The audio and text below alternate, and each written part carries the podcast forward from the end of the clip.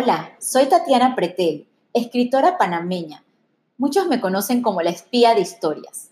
Voy a grabarles episodios en este podcast sobre historias que tal vez no recuerdan o que tal vez no conocen.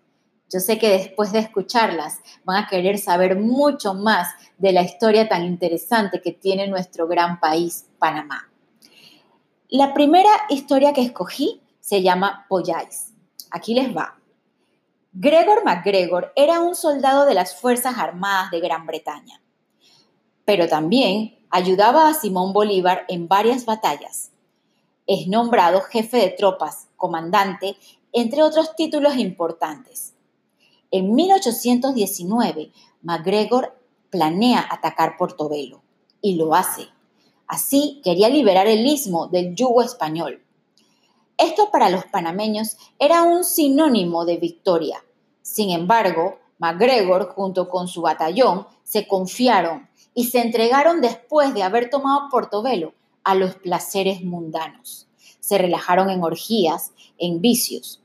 Pero un batallón llamado el Batallón de Cataluña se organizó desde la ciudad de Panamá y les hizo una emboscada, quitándoles la ciudad de Portobelo.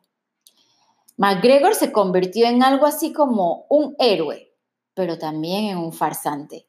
Regresó a Gran Bretaña y dijo que había por estos lares un país llamado Polláis y que él era príncipe en Polláis. En Londres le creyeron. ¿Cómo no le iban a creer si estaba casado con la prima del libertador Simón Bolívar? MacGregor empezó a vender terrenos de Polláis a la alta sociedad hizo folletos publicitarios, mapas, un manual. Consiguió en ese tiempo un préstamo por 200 mil libras esterlinas y las acciones de Pollais fueron ofrecidas en la bolsa de valores. El primer barco de inversionistas llegó a Pollais. Supuestamente Pollais quedaba en el Río Negro, en el Golfo de los Mosquitos. Los pobres indígenas no se daban abasto atendiendo y ofreciéndole comida a los ingleses.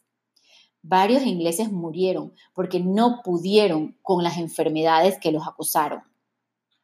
Después de regresar a Gran Bretaña, la República de Colombia hizo un decreto declarando que no existía tal país. El sinvergüenza de MacGregor se fue a París a seguir vendiendo las acciones de Pollais y en 1827 se le ocurrió regresar a Londres, en donde fue apresado.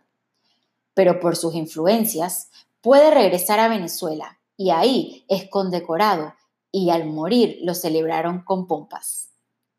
Espero les haya gustado este podcast de Polláis.